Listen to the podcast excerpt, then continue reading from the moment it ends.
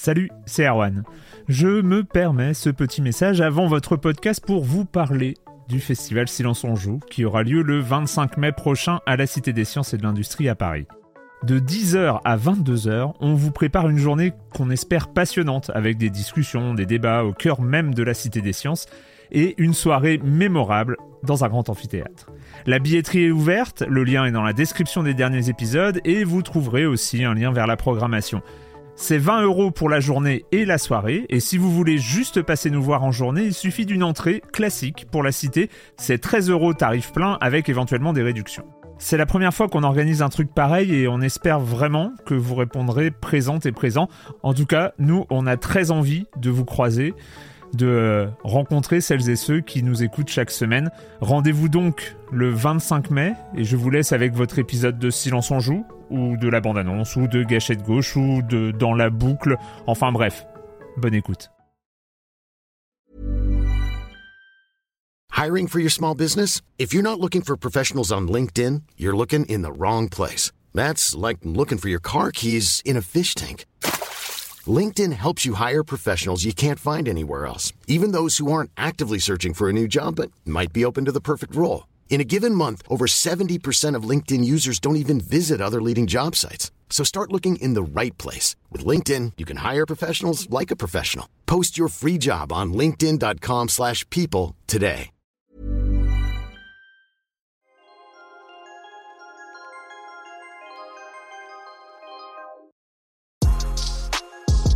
Je me souviens encore de cette sensation quand, en 2007, j'effectuais mes premiers sauts de la foi dans Assassin's Creed. J'avais ce réflexe incontrôlable, à chaque fois, de retenir mon souffle au moment d'appuyer sur la touche qui allait déclencher le mouvement et de n'expirer qu'une fois l'atterrissage d'Altaïr réussi dans le tas de paille. 16 ans plus tard, bah c'est toujours le cas. Quand on accroche au principe même d'Assassin's Creed, on est toujours impatient de découvrir tout ce qu'un nouvel épisode a à offrir, avec tous les enchantements et toutes les déceptions que cela suppose.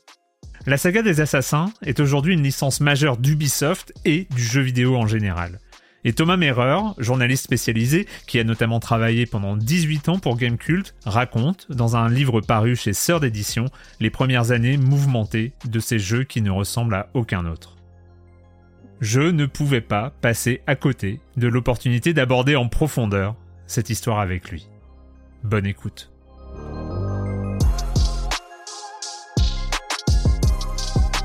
Donc euh, on a le plaisir de recevoir dans cet entretien, dans ce deuxième entretien de la saison 17 de Silence on joue, Thomas Merreur, Salut Thomas. Salut Erwan, merci pour l'invitation. Donc euh, si tu es là aujourd'hui, c'est que tu viens de sortir aux éditions euh, Third, aux Third Éditions, un livre qui s'appelle Les secrets d'Assassin's Creed de 2007 à 2014.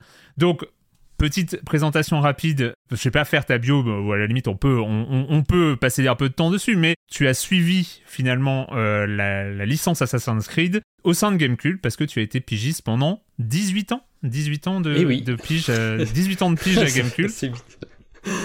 Oui, hein, ça fait beaucoup. tu fais partie de cette rédaction étendue euh, qui, qui, est partie euh, de, euh, de, de Gamecult en novembre dernier, si je ne C'est ça, la fameuse, oui, exactement. Ouais, 18 ans, je suis arrivé là-bas en, 2004, en 2004 dans les locaux à côté des, à côté des galeries Lafayette, et puis j'ai suivi chaque déménagement comme ça en fidèle pigiste qui traînait derrière la rédaction. si, je commence, si je commence par ta bio, c'est parce que tu commences aussi ton livre un peu comme ça. C'est euh, et je trouve que c'est amusant de de peut-être commencer par là, c'est que euh, c'est presque c'était presque stratégique pour toi, tu l'expliques, de te concentrer sur une grosse licence comme Assassin's Creed. Euh, oui, alors bon, c'est pas non plus machiavélique à ce point, mais ça irait bien avec Assassin's Creed. c'est vrai, c'est vrai. Euh, mais effectivement, comme je l'explique dans le livre, c'est que bah, quand on est pigiste, euh, c'est bien d'avoir un petit domaine réservé quand même. Euh, euh, là, par exemple, euh, au fil des années, j'ai fini par devenir spécialiste des jeux, des jeux de course, par exemple. Mm. Je sais que c'est un truc un peu niche. on a tous comme ça un peu nos, nos trucs. Il y en a qui ça va être les 4X, etc. Et Assassin's Creed, bah ouais, en fait, c'est venu un peu comme ça. ça devait être pois chiche à l'époque, hein, je pense, en 2007. en sortant, bah, je venais quasiment toutes les semaines à la rédac, rendre mes tests et trucs. Et puis j'ai la petite, la, la petite coutume, c'était avant de partir, de, de pencher la tête au bureau du, du rédac chef et bon, sinon t'as des trucs?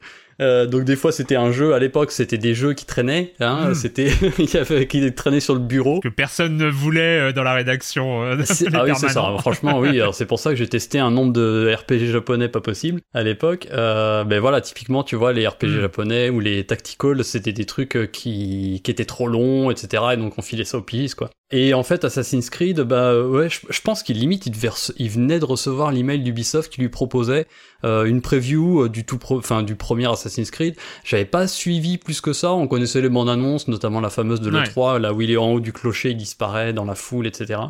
Je savais bien sûr que c'était l'équipe de, des Sables du Temps, mais bon, voilà. Euh, j'ai dit, écoute, ok. Euh, et puis, bah, j'y suis allé. Et en fait, du coup, je me suis un peu accaparé. Euh, moi, j'ai, enfin, j'ai flashé dès le début. Et puis, euh, effectivement, au fil du temps, en fait, tu testes le premier, donc on te donne le test du deuxième. Et puis, au fur et à mesure, bah, du coup, tu fais le test du troisième, etc., etc., etc., quoi. J'ai euh, la, la, la, question. Alors, c'est une question qui aurait pu arriver à la fin de cet entretien, mais je la pose au début parce que j'ai fini le livre.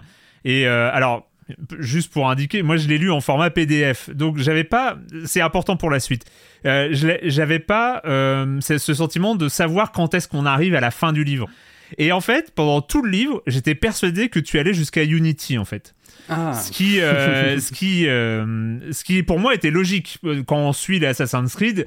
Il y a euh, finalement, il y a la vague de, de sorties comme ça très annuelle en fait, qui, qui, qui va jusqu'à Syndicate. Non, que je pensais que tu allais jusqu'à Syndicate en fait. Et ce qui était plus logique. Et s'arrêter à Unity n'aurait eu aucun sens par ailleurs. Mais c'est et en fait, du coup, la fin de, du chapitre sur Rogue où on arrive après sur conclusion, j'étais là, what? Et donc, euh, pour, je comprends l'idée de, de, faire la, de te concentrer sur la période PS3 parce que finalement c'est toute la période PlayStation 3, enfin cette génération de consoles là. Mais euh, est-ce que logiquement, éditorialement, dans ta tête, t'as un moment, tu t'es posé la question est où est-ce que je m'arrête, où est-ce que, enfin, où est-ce que je commence? C'était logique, mais où est-ce que je m'arrête euh, Parce que évidemment que il y aura un deuxième, un deuxième livre sans doute à venir pour faire la suite, mais où est-ce qu'on s'arrête quand on fait la saga des Assassin's Creed? Comme, comme tu le dis, je pense que la, de faire une césure euh, au moment du passage de génération, ça paraissait en fait hyper logique. Euh, c'est vrai que d'un point de vue de gameplay, etc., ou de, par rapport au récit qu'il peut y avoir dans le livre, de décrypter justement le game design des jeux, euh, que ça a quand même un peu de sens, je trouve, euh, parce que justement, c'est intéressant euh, de voir comment euh, Unity euh, fait une sorte de retour en arrière après Black Flag et Rogue. Hmm. Euh, et du coup, on, on, reboucle une sorte de boucle euh, avec euh, avec ça. Euh, donc c'est intéressant aussi. mais en fait, oui, ça paraissait vraiment logique de s'arrêter à Rogue. en plus, bah du coup, ça fait un cliffhanger. Tu vas acheter le tome 2, du, tu es ah, piégé maintenant. tu, voilà, tu es tombé dans le dans le panneau marketing. non, mais il y a un cliffhanger en plus avec la fin de Rogue qui hmm. qui est le début d'Unity. mais oui, enfin vraiment, c'est c'était l'idée de de faire voilà la première génération et ensuite le basculement à la nouvelle génération, quel épisode Unity hmm. euh, qui, ouvre, qui ouvrira effectivement sans doute une suite, peut-être euh, vais-je écrire un, tome 2, qui sait? Qui sait? Who knows? Euh, donc, donc voilà, tu, tu, le sujet de ce, de, ce premier, de, ce premier livre, enfin de ce livre qui vient, de, qui vient tout juste de sortir il y a quelques semaines, c'est l'envol, l'envol d'Assassin's Creed, mot qui, qui va bien avec, avec cette licence. tu as parlé de ta découverte d'Assassin's Creed dans ton métier, dans ton parcours, euh, dans ton parcours de journaliste. Donc toi, tu l'as découvert dans une présentation presse. Tu as dit, j'ai tout de suite flashé. Qu'est-ce qui t'a fait flasher au début? Est-ce que tu te souviens encore de, la première fois où tu as, manipulé comme ça euh, Altaïr? Oui, bah c'est franchement à l'époque, euh, faut, faut, voilà, faut, faut rebasculer en 2007. Euh, je sais pas si j'avais déjà une, si j'avais la nouvelle génération, donc euh, PS3, Xbox 360 venait de sortir. Hein. Elle était encore toute neuve. On était un an après la sortie des, des consoles next-gen, si, si je compte bien. Et je crois que j'avais pas encore fait le basculement moi. Je, je, crois que je taxais encore les consoles de la rédac hein, quand j'avais des jeux à faire dessus. Et je crois qu'on était un peu tous unanimes, je dis tous parce qu'on a discuté entre journalistes, et même après, je me souviens, on a fait un press tour euh, au mois de janvier, on discutait un petit peu des jeux et tout, et tous on était Assassin's Creed, c'est le premier jeu next-gen auquel, euh, auquel on est joué. Hmm. Il y a, je pense qu'il y avait vraiment, euh, alors aujourd'hui quand on voit des images d'AC1, peut-être que ça paraît pas forcément évident 16 ans après, mais il y avait vraiment un truc assez fascinant, déjà d'un simple point de vue technique. Ouais cet open world euh, gigantesque, euh, enfin qui nous apparaissait gigantesque et surtout qu'on qu'on arpentait à échelle humaine en fait. Les open world à l'époque, euh, déjà ça, on a, il y avait même pas le terme open world, je pense, on parlait de GTA like.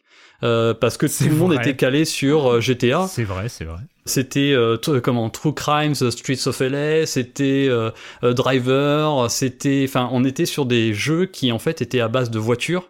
Et puis on descendait, bien sûr. Il y hmm. avait des phases à pied, mais euh, et d'ailleurs, c'est tout le déclic de Patrice Desilets, le directeur créatif du premier Assassin's Creed, qui est de dire euh, la voiture, en fait, c'est le héros. C'est euh, celui qui se promène librement dans mon open world, c'est le héros. Donc c'est lui qui va pouvoir se promener comme moi je me promène au coucher du soleil au volant de ma décapotable dans GTA quoi. Et je crois que quand on met la main dessus pour la première fois, c'est voilà, il y avait vraiment ce truc cette liberté de mouvement. Alors même si au début, et je le raconte, hein, c'est la première fois qu'on joue à Assassin's Creed, vraiment à l'époque, on était en plus avec le, vieux mode qu'ils avaient imaginé, qui était déjà novateur à l'époque, ce changement de mapping de touche quand on pressait sur la gâchette entre mode actif et mode passif. Oui. Euh, donc euh, au début, je jouais n'importe comment parce que évidemment, on avait, on a tous envie de sauter quoi. Quand on arrivait sur les murs et sur les toits, on appuyait sur A comme des débiles, sauf que ça servait à rien. Au contraire, ça faisait tomber Altaïr. Mais il y avait un truc vraiment fascinant de voir euh, les animations étaient bluffantes, le L'ambiance des villes était assez incroyable et euh, vraiment techniquement c'était une vraie baffe et, euh, et, et derrière il y avait un gameplay qui suivait hmm. euh, et quand tu jouais comme ça 2-3 heures pour la première fois ça c'est un truc qui, qui t'agrippait immédiatement quoi. Et, et c'est vrai que comme encore une fois je le raconte dans le bouquin parce que c'est un, souvenir en fait qui, est resté avec moi parce que bah, comme c'est devenu une série annuelle c'est devenu ma petite rente de pigiste. Tous les ans je savais que ça allait me tomber dessus, quoi. Et, euh, du coup, tous les ans, il y avait une petite excitation au mois de septembre, au mois d'octobre, et à chaque fois, j'avais souvent ce souvenir qui revenait de moi qui partais, qui sortait du métro, qui allait vers les locaux d'Ubisoft euh, dans le 13e à l'époque, et je, je, je euh, tous les ans, il y avait ce, souvenir qui remontait parce que vraiment, c'était, c'était très très marquant. Je pense que c'est vraiment une des previews qui m'a le plus marqué à l'époque, quoi. Le tout premier Assassin's Creed sort donc en, en 2007 pour les débuts, enfin, c'était les débuts de la PlayStation 3, enfin, c'était le début de cette génération-là. Donc euh, quand on dit premier jeu next-gen de 2007, enfin de cette époque 2007, euh, c'est vraiment, euh, c'est vraiment ça. C'est un, c'est un jeu qui débute une génération et c'est quand même assez fascinant de voir que non seulement il est là, enfin c'est, je, il est pas, il fait pas partie de la line-up de, départ de la PS3, mais mais il, il accompagne les, les, premiers temps de, de, de, cette génération PS3 Xbox 360. Euh, et on sait que normalement, à, cette, ce moment d'existence d'une console, il n'y a que des jeux un peu pourris, il n'y a que des jeux qui euh, révolutionnent pas grand-chose, qui utilisent les moteurs, la capacité graphique pour faire un peu d'esbrouf, mais inventer quelque chose, parce qu'en fait, ce qui est fort avec ce Assassin's Creed, ce tout premier Assassin's Creed, c'est que, toi tu l'as dit, on appelait ça, je m'en souvenais plus d'ailleurs, les GTA-like, euh, comme euh, les FPS qui ont été des Doom-like pendant, pendant, pendant, longtemps. Euh, mais on a vraiment une nouvelle proposition de jeu. Euh, est-ce que à Ubisoft, ils en étaient conscients euh, tout de suite qu'ils avaient un truc important entre les mains en fait Alors pour avoir posé la question à, plusieurs d'entre eux, je pense notamment à Patrice Desilets, hmm. puis aussi à Sébastien Puel qui était producteur exécutif à partir du 2 et puis qui est devenu même producteur exécutif de la marque pendant plusieurs années.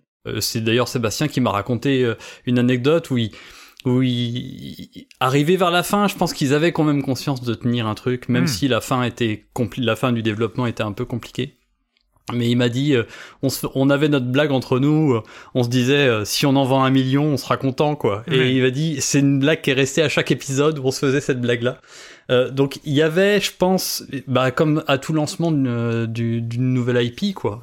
tu, même si tu sens quand même quelque chose, quand t'es dans le les le, le, tourbillon d'un développement, surtout un développement aussi long, aussi complexe techniquement. Faut se rendre compte, ils ont vraiment reconstruit un moteur depuis le début, ce qui explique d'ailleurs pourquoi le jeu est aussi à l'os entre guillemets, c'est que bah il y a ils ont c'est une c'est une base en fait euh, presque euh, pour ainsi dire, c'est une base de jeux vidéo et il manque le, un peu tout ce qui reste autour quoi, l'aspect game design en, en, tant que tel.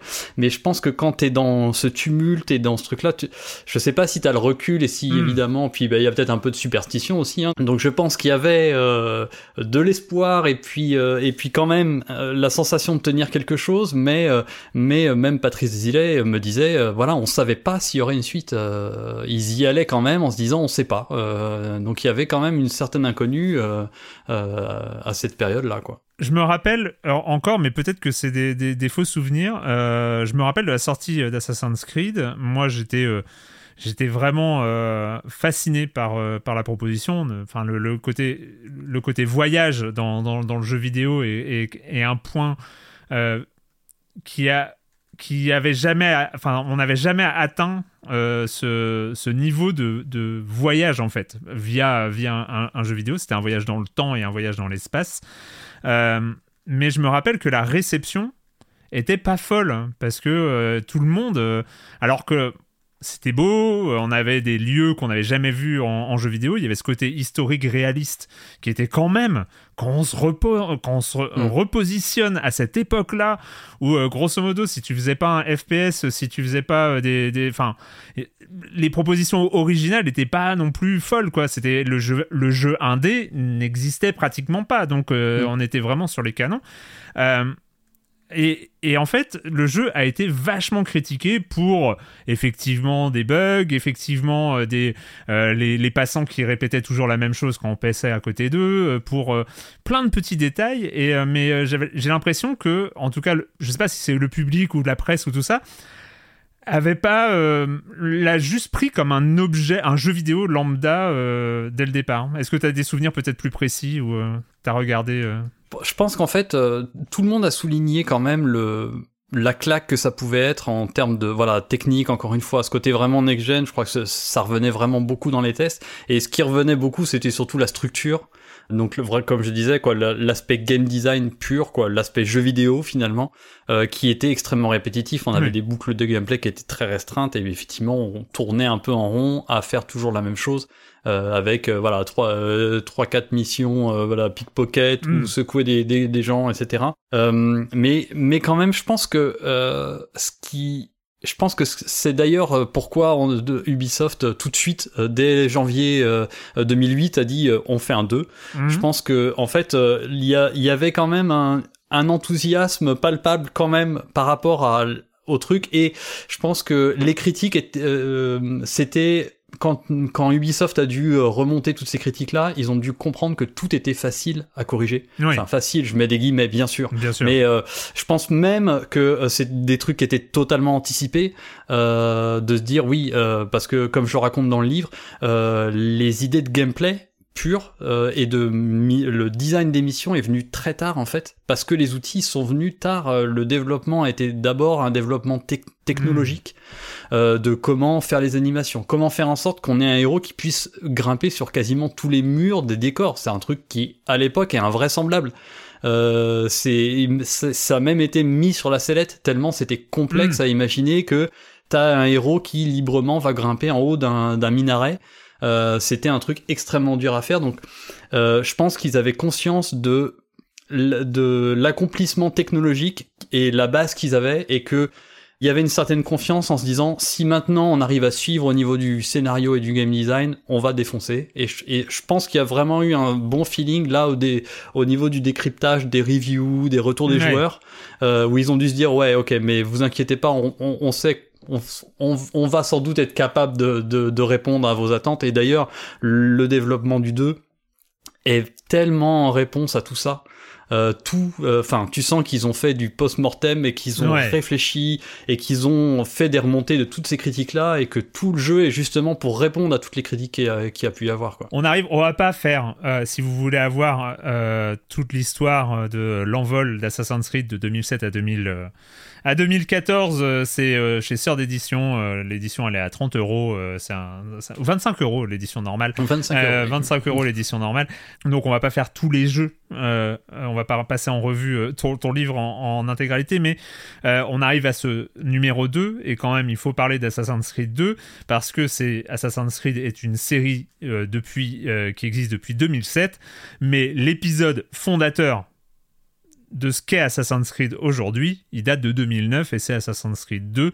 Euh, enfin, je pense qu'en disant ça, euh, c'est, j'explique ce que tu dis aussi toi-même dans, dans, ton livre, c'est que euh, c'est que voilà, Assassin's Creed aujourd'hui, c'est Ezio, c'est c'est l'arrivée d'Ezio qui qui a créé ce que c'est devenu en fait. Oui, je pense que en fait, comme comme je disais, euh, et j'ai cette métaphore dans le livre qui est de dire que le premier épisode c'est un squelette hmm. et que le deuxième épisode ça va être les muscles et la chair qui vont euh, donner corps vraiment à la série quoi. Euh, mais encore une fois, je pense qu'ils en avaient conscience. je pense qu'il y aurait pu avoir un point de bascule à ce moment-là. Euh, euh, Patrice Désilet, je pense, avait peut-être un, destin un peu différent en tête, euh, ou un jeu un peu différent en tête, mais très vite, comme je disais, dès le début 2008, il a été acté qu'il y aurait une suite, qu'elle hmm. sortirait dans deux ans, et qu'ils auraient pas de délai supplémentaire. donc il sortirait pour, pour la fin d'année 2009, ça c'était c'était acté. et le jeu a été vraiment pensé en réponse et euh, justement apporter ce que n'avait pas le 1, c'est-à-dire cette fois-ci un scénario, travailler le personnage, et surtout le game design et gameplay, mission, travailler tout ça, le, la construction des missions. Euh, mais c'est ce que me disait Patrice Desilets, il dit à l'époque on avait pendant le, le 7, on avait enfin le, tout premier, on n'avait pas en 2006, en 2007, on n'avait pas les outils hmm. pour designer facilement l'émission, etc. Et là, c'est ce qui va faire tout, euh, être l'objet de tout, tout le travail. Ça va être d'imaginer, voilà, des boucles de gameplay plus riches et surtout d'intriquer.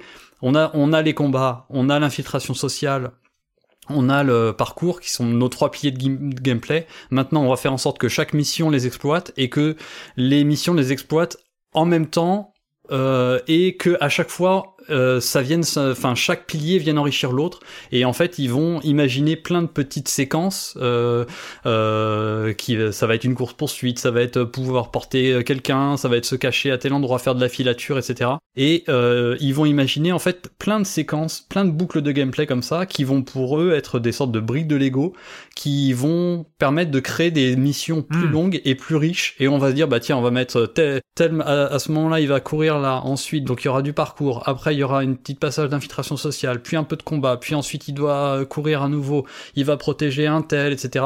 Et ça va permettre très, enfin facilement, avec beaucoup de guillemets, mais ça va leur permettre facilement d'imaginer plein de missions beaucoup plus variées, et puis surtout ils vont aller à fond sur la narration. En fait, Patrice Desilets a eu un choix au départ, il voulait que on incarne tout de suite un badass. Il voulait hmm. un héros euh, qui soit tout de suite qui en impose, donc d'où Altaïr, d'où un maître assassin tout de suite. Même si on lui enlève euh, ses, accessoires euh, au début parce qu'il est puni, il a été méchant, et du coup on a quand même un, aspect de progression en lui offrant des trucs au fur et à mesure du jeu, mais là en fait il comprend que ok on n'a pas bien expliqué ce que c'était Assassin's Creed dans le premier, les gens ont pas très bien compris, bah du coup ok on va commencer, on sera pas un assassin, et on va apprendre à devenir un assassin. Et en fait, le jeu est un jeu d'apprentissage à tout point de vue, d'apprentissage pour le joueur et un roman d'apprentissage presque au niveau, au niveau narratif, euh, avec un, une tête à claque euh, adolescente euh, au début. Ezio, il est insupportable, hein, je sais pas, enfin, envie de le baffer quoi. un coureur de jupons, il se bat pour rien. Enfin, il est, il est assez insupportable. Et puis il va grandir au fur et à mesure avec voilà les traumatismes et puis la, cette quête de, de vengeance et de justice ensuite derrière. Donc euh, vraiment euh, tout ça en fait fait que ils ont transformé la base d'Assassin's Creed 1 en vrai jeu vidéo, grand spectacle avec une vraie richesse de gameplay et c'est effectivement là que vont apparaître bah presque des règles de game design de l'open world moderne finalement. C'est ça. et ils vont, ils vont poser toutes ces règles là qui vont ensuite être massivement récupérées par bah, tout ce qui va suivre derrière. Enfin jusqu'à Ghost of Tsushima encore récemment qui qui est une ou enfin Horizon hmm. etc qui sont sur cette structure de, de narrative. Puis même au sein même d'Ubisoft, c'est Assassin's Creed 2 va inspirer, et ça voilà, on, on, ne le sait que trop, euh, va inspirer en plus, euh, c'est, enfin, c'est vraiment une recette qui va euh, fonctionner direct. qui va être, qui va être utilisé un peu, peut-être un peu trop, et puis quand même, enfin, je voudrais quand même revenir parce qu'il y a encore une fois, et c'est ce que je disais sur Assassin's Creed 1, le, le tout premier, c'est ce lieu, c'est cette époque historique qui est même encore aujourd'hui, même quand on y pense. Enfin, 2007, euh, faire un jeu qui se passe euh, à 12e siècle. Euh, enfin, dans, au Moyen-Orient, enfin, c'est waouh! c'est Jade Raymond, la, productrice, une la productrice du jeu, qui dit c'était compliqué d'aller dans le Moyen-Âge. quand on voit le Moyen-Âge dans un jeu vidéo, t'as tout de suite envie de voir un mage qui débarque, qui hmm. balance des boules de feu ou des dragons. Elle dit c'était très compliqué, et effectivement, d'imposer une lecture comme ça, réaliste et historique, euh, ça a pas dû être simple du tout, euh, mais, euh, mais Patrice Desilets, il est, il est tenace. Oui, il est tenace. Et là, il y a un élément enfin, qui est encore aujourd'hui, on, ne peut être que, que, que, que sidéré par par cette idée là et la manière dont ça a été tout de suite accepté et tout de suite considéré même comme étant le souvenir majeur de Assassin's Creed 2 c'est-à-dire que si tout le monde aujourd'hui se souvient d'Assassin's Creed 2. On va parler, et tu as parlé de l'amélioration du gameplay, de, euh, du scénario, de ce personnage qui a une personnalité, etc. Tout le monde te parle Venise, Florence. Enfin, c'est euh, Renaissance italienne, Venise, Florence. C'est là, enfin, le nombre de personnes qui m'ont dit, euh, bah, après, je suis allé à Venise parce que j'ai joué à Assassin's Creed 2. Enfin euh, ça, a marqué les gens et il y avait là aussi une sorte de, euh, de, folie, enfin de, de, génie, j'en sais rien comment, euh, comment, comment qualifier ça, mais de encore une fois aller dans, le, dans la mise en place historique, géographique, hyper originale et et, là, pour le coup, Assassin's Creed 2, c'est une réussite à tous les niveaux parce que c'est euh, quelle idée incroyable quand même. Hmm. Ce, ah oui, c'est bah c'est c'est pas une période à laquelle on pense spontanément, euh, c'est clair. Et justement, bah c'est ce qui les a attirés en fait. Euh, ils sont ils sont bah Patrice Desilets en plus a vécu quand il était quand il était jeune, il a vécu en Italie. c'est un bon c'est un féru d'histoire bien sûr. et d'autres beaucoup beaucoup de gens qui travaillé euh, au sein de, la marque. Euh, je, je, recite encore Sébastien Puel, lui, lui-même il voulait carrément devenir euh, prof d'histoire. Donc ils, ils, sont vraiment passionnés d'histoire. Et je pense qu'il y a eu rapidement ce truc de se dire ok on a quand même vendu pas mal de millions du premier sur une période pas évidente. Donc on peut faire quelque chose donc allons-y, euh, ok. Et la Renaissance italienne, enfin Patrice Desilets m'a raconté la réunion, il m'a dit ça a duré 10 minutes. En fait, euh, le Corimel, scénariste, est arrivé, il avait une, il avait euh, une dizaine de périodes historiques. On imagine qu'il y avait des, hmm. il y avait euh, le Japon, il y avait sans doute, il y avait la Révolution française, il y avait tout ça qui a cité. Hmm. Mais quand il a cité la Renaissance italienne, il m'a dit mais tout de suite, il m'a dit Patrice Desilets, vraiment, je le cite là, j'ai vu le jeu en fait. Euh, et en plus, il y a eu ce petit kiff de se dire, ok, on va se placer là et et puis euh, on va mettre Léonard de Vinci, mais on va le mettre jeune. On va casser en plus ce truc de se dire, on a tous euh, l'image du vieux génie avec sa grande barbe là qui dessine des croquis de d'hélicoptères en bois là, et, dit non, là on va aller vers un jeune. Il n'y a pas encore Mona Lisa, il n'y a pas tout hmm. ça, et il y a vraiment et même d'ailleurs Assassin's Creed Creed 3 euh, aller à la Révolution américaine, c'était c'est pareil, c'est pas une période de l'histoire euh, qui, sur le principe, euh, paraît si sexy que ça. Euh, et à chaque fois, ça a été une volonté d'aller vers des trucs qui sont pas forcément bankable entre guillemets, et au contraire d'aller vers des périodes méconnues et d'aller les, les, montrer en plus avec un certain vernis euh, crédible euh, et une envie assez réaliste. Ouais. Est-ce que, euh, enfin, est-ce que pour toi c'est la même chose? C'est que ce, ce, ce 2, je me souviens que c'est à partir de là. parce qu'après, et ça on va en parler, c'est devenu une série annuelle, c'est vraiment devenu l'IP, dans, le, dans le, le, sens le plus business que, ce, que ce nom peut avoir. mais c'est à partir de là où il y avait cette impatience de joueurs, mais euh, alors qu'on était euh, journaliste et tout ça, mais il y avait cette sorte de, de petits frissons, euh, de curiosité, mais de pure curiosité de joueur, de où est-ce que je vais aller en, à la fin de l'année là? Où est-ce que c'est quoi ma destination? C'est un peu comme tu, tu, vas sur un site de, de voyage et tu prends les, la dernière promo disponible. Là, tu t'attendais ton Assassin's Creed pour savoir bon, il est où mon prochain voyage? Parce que finalement, c'est ça, ils t'ont proposé le Moyen-Orient, ils te proposent. Bah, tout est ouvert, quoi. Enfin... Ouais, c'est ça. Bah, c'est un peu la magie d'ailleurs euh, quand Patrice Desilets me racontait euh, comment lui est venue cette idée d'animus et de voyage euh, dans les souvenirs, etc. Il m'a dit quand, quand j'ai eu cette idée de, de voyager dans les souvenirs de quelqu'un, etc. J'ai tout de suite compris que c'était une IP potentielle parce que hmm. tu peux aller où tu veux, quoi. Et, et, effectivement, c'est évident que c'est ce qui est une des grandes sources du succès de la série, c'est que il y a le moindre petite image, le moins, même encore aujourd'hui, quoi. Il y a le, alors plus moins en 2023 depuis euh, qu'ils ont annoncé euh, les 45 Assassin's Creed qui allaient venir pour rassurer les investisseurs. Mais euh, mais mais je, enfin les, les leaks, les enfin les faux les fausses bandes annonces qu'il y a pu y hmm. avoir, les faux trailers de d'un truc en, dans la Rome antique, etc. Il y a il y a un truc vraiment fascinant de se dire mais ouais où est-ce qu'on va aller? Moi je me souviens dans le 2 notamment il y a la fameuse le, le, sorte de caveau là dans quand t'es dans la la villa Monteriggioni hmm. où tu descends et il y a toutes ces statues d'assassins. Et tu te dis, mais peut-être qu'un jour, je vais peut-être jouer un de ces gars-là. Euh, euh, il y a notamment d'ailleurs, euh, on voit, c'est aussi un des grands trucs, c'est d'avoir réussi à tisser comme ça ce truc d'épisode en épisode. Et il y a la statue d'Amounette qui est Aya, la femme de Bayek de Origins, qui est dans Assassin's Creed 2. Alors bien sûr, c'est du redcon, on est d'accord. C'est du redcon, clin d'œil, Easter egg, tout ce que tu veux. Mais à l'époque, je me souviens, on arrivait là-dedans et on regardait tous ces assassins et on dit ah putain c'est incroyable, peut-être qu'on ira là. Maintenant, peut-être que ça peut aller là. Et ils ont vachement bien joué avec ça. Euh, dès la fin du 1, avec euh, ce, quand tu reviens dans la peau de Desmond et puis qu'il a ces symboles qui s'affichent au mur, un peu ésotériques, t'essaies de dire attends ça on dirait c'est un truc un peu un cas, ça c'est un machin. Et c'est vrai que c'est un truc qui a toujours qui était euh, qui était assez dingue euh, et qui euh, joue à fond dans l'attrait que peut avoir la série quoi. À partir d'Assassin's Creed 2 parce que Assassin's Creed 2 donc 2007 le premier, 2009 le premier le premier de la trilogie Ezio, Assassin's Creed devient annuel et ça c'est quelque chose qu'on retrouve un peu en fil rouge dans, ton livre. Tu tu utilises pas le mot crunch. Euh, tu l'utilises pas dans ton livre, mais, euh, mais tu parles de pression.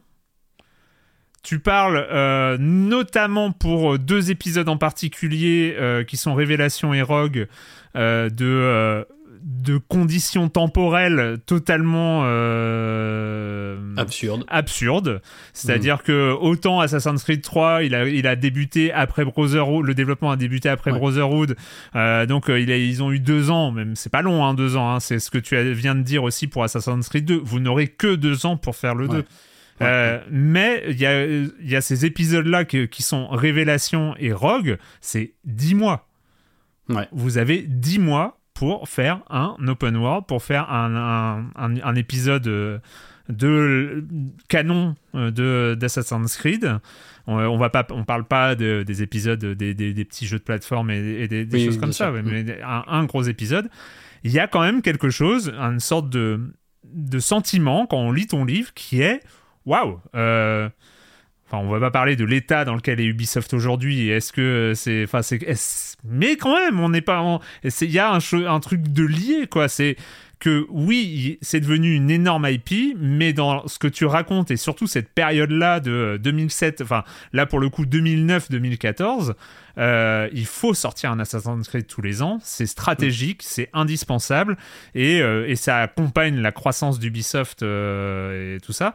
Mais on comme encore une fois, et je finis ma question parce qu'on reproche souvent de faire trop long, euh, mais tu n'utilises pas le, le, mot crunch, mais quand même, il y a une pression de fou furieux sur les équipes et sur toutes les équipes à travers le monde, parce que c'est un, un Assassin's Creed, c'est euh, Annecy, Singapour, euh, Québec, Montréal euh, et les autres. Oui, oui. Alors pour pour être, je suis carrément, enfin, je suis évidemment d'accord. Et effectivement, je sans employer le mot, je pense quand même qu'à la lecture, bah, comme tu l'as perçu, je je pointe du doigt quand même, et ne serait-ce que, enfin, en plus d'un simple point de vue, sans même penser à- à- aux centaines de personnes derrière, mais d'un simple point de vue de joueur, de cette annualisation, elle est, elle est problématique, Hmm. et elle est évidemment problématique pour pour les équipes derrière. Euh, ju- juste un point de contexte pour euh, Révélation, euh, ils se sont un petit peu jetés dedans euh, volontairement parce que euh, c'est- le- c'est Al- Alex Amancio, euh, euh, le, le directeur créatif, et puis euh, Martin Schelling, euh, producteur. Et en fait, euh, initialement, euh, on leur commande un DLC, quoi.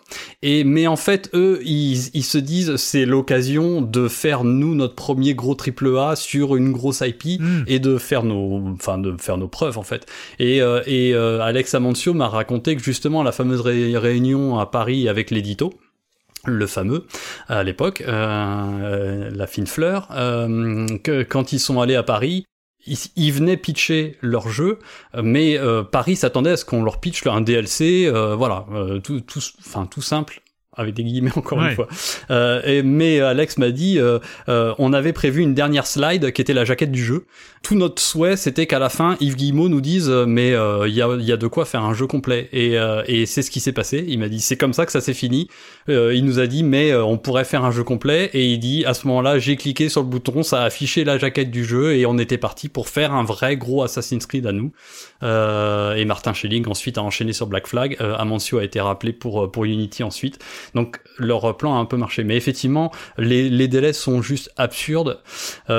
Il faut voir qu'il y a euh, effectivement quand même euh, un, un mode de fonctionnement aussi à multi-studio qui déleste un petit peu aussi les choses, qui est assez singulier dans l'industrie, parce qu'il y a vraiment un système de codev euh, qui est extrêmement efficace. Enfin, quand, quand il fonctionne bien, il est très efficace, euh, parce que on va confier euh, les missions euh, euh, navales à Singapour, on va confier l'IA à machin, on va confier les assets de tel truc à un, un tel, euh, les missions secondaires c'est plutôt machin. Enfin, il y a vraiment euh, une répartition des tâches euh, qui fait quand même qu'il y a une efficacité derrière. Ouais. Euh, mais c'est vrai que d'un strict point de vue euh, humain, on imagine volontiers, euh, même si ça n'a pas été un angle, moi, euh, très abordé pour l'instant dans le livre, Hmm. ni même au sein des interviews. J'allais plus chercher, moi, des, des, des, des éléments de, de création, de, voilà, de contexte, plus que de conditions de travail. Mais évi- évidemment, développer un triple mois en 10 mois, mais what? Et on imagine, euh, en plus, plus on va, plus on va sur des technologies complexes et plus on va sur des jeux qui sont complexes à développer. Rogue a, dû, a, dû- a, a été développé en très très peu de temps euh, en- avec Sophia en lead. Euh, et en plus derrière, il y a les studios qui, qui travaillent sur les autres épisodes en parallèle. Mm. C'est qu'en plus il y a une il y a il y a une euh, il y a un vrai va-et-vient des équipes euh, qui, est, qui est extrêmement complexe et euh, oui, on imagine volontiers la, la pression que ça peut être euh, et la et la volonté quand même qu'à chaque équipe, bah comme on voit avec euh, Révélation, de se dire on va peut-être pouvoir se faire une place au sein de l'IP et devenir une équipe euh, principale. Et l'équipe de Révélation est devenue l'équipe lead euh, finalement. Alors elle a beaucoup évolué, mais c'est l'équipe qui a qui a été jusqu'à Origins et qui a posé les jalons. C'est Sur- c'est- surtout au niveau des cadres euh, en même temps. Parce que ouais, ce que au t'as- niveau ce que- des cas. c'est- t'as- ce que tu as dit, c'est le, le, le réal, le producteur qui ont vendu le projet à, au pôle édito. Euh, on pense aux centaines Derrière, de personnes. qui, t'embarques des t'embarques, centaines de euh, personnes qui des centaines de personnes, elles qui n'ont pas demandé à faire autre chose qu'un. DLC. Hein, c'est, euh, enfin, je crois pas. Eh hein. oui. Euh, tu, dans ton intro, je reviens d'ailleurs un peu à, à cette occasion-là, mais dans ton intro, tu, euh, tu reviens quand même parce que, et tu le dis, euh, approcher des personnes encore en poste chez Ubisoft était presque impossible tant la communication de l'éditeur est verrouillée et ses employés enserrés dans des contraintes insurmontables. Même pour celles et ceux qui n'y travaillent plus aujourd'hui, ce n'était pas toujours simple d'accepter de se livrer. Donc du coup, heureusement que tu as suivi en tant que journaliste euh, le... toutes ces années-là, parce que... Alors, mais alors c'est le paradoxe, euh, c'est que pas tant que ça en fait. Euh, c'est que j'étais tellement dans ma casquette journaliste jeu testeur euh, qu'à l'époque j'ai pas fait beaucoup d'interviews. Je même pas souviens avoir fait, figure-toi. Euh, en fait, euh, les interviews que je que j'ai données dans le cadre du bouquin, euh, c'est toutes des interviews récentes parce que en fait à l'époque, en plus, donc j'étais vraiment dans une logique de pigiste. Moi, on me commandait une preview. Ah, oui. on me commandait pas un dossier, une interview de machin. C'est moi-même qui qui d'ailleurs spontanément n'en proposait pas particulièrement, mais on hmm. était vraiment dans l'idée de faire voilà les premières impressions sur le jeu et et, et du coup j'avais pas spécialement de slot d'interview comme on a quand on va sur les press tours, on nous propose parfois de rencontrer un hmm. tel et un tel. Et donc non, c'est vraiment euh, du que du que des interviews très récentes, euh, mais effectivement ça a été extrêmement compliqué. Euh, j'ai fait sonner quelques quelques quelques quelques alertes rouges parce que bah c'est évidemment je voulais je voulais essayer d'avoir le maximum. En fait, j'étais pas trop. Je, quand j'ai commencé mes recherches sur le bouquin, j'ai commencé surtout à lire beaucoup de choses, tout ce qui avait pu être écrit, euh, des post-mortem, hmm. à regarder des conférences et à lire des, à regarder des vieilles interviews, etc. Et en fait, euh, je suis tombé parfois sur, euh, bon, y a, dans les interviews surtout, il y a énormément de, de bah, ils racontent les communiqués de presse, enfin c'est de la paraphrase de communiqués de presse, donc c'est pas très intéressant. et et parfois il y a des incohérences au niveau des dates. Tu dis hmm. c'est bizarre, tiens, il dit qu'il y a eu trois ans de développement, mais c'est pas possible que voilà. Et du coup, je, en fait, j'ai j'ai été presque obligé de me dire non mais on va aller chercher les infos, on va hmm. aller interroger euh, des personnes et, euh, et je me suis vraiment pris au jeu. C'est du coup j'ai voulu enchaîner le maximum d'interviews.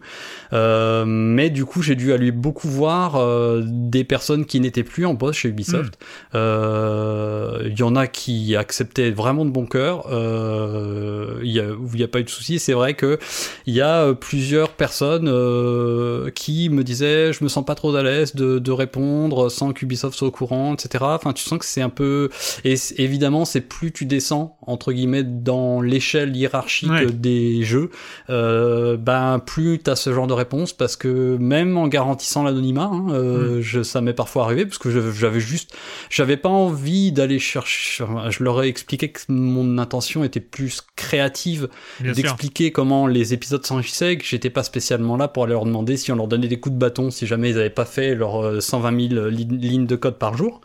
Euh, mais j'ai eu effectivement des, des, des, des réticences euh, et même carrément une impossibilité euh, au niveau d'Ubisoft Québec. Euh, j'ai eu personne, tout simplement. Euh, les, j'en ai approché beaucoup et, et j'ai eu soit pas de réponse, soit des, des, des refus polis. Donc voilà. Et en passant par la voie Ubisoft, bah, c'est très compliqué parce que j'ai eu que ceux qui sont vraiment habilités, et, etc.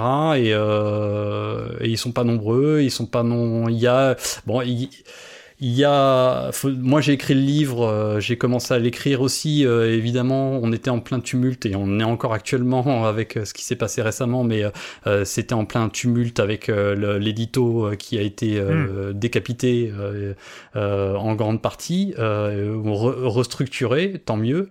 Et je pense que ça a fermé pas mal de portes et verrouillé pas mal de fenêtres, et notamment au sein de Québec, hein, qui a été très hmm. très Bien sûr. Euh, touché également par ces par ces par ces problèmes-là. Euh, je pense qu'en fait, euh, dès qu'on voit un journaliste qui demande à quelqu'un d'Ubisoft, on se dit bah il vient il vient chercher des, des choses à raconter, à mettre, euh, etc. Et donc voilà, même en disant mais non, je, je viens, voilà, c'était très compliqué.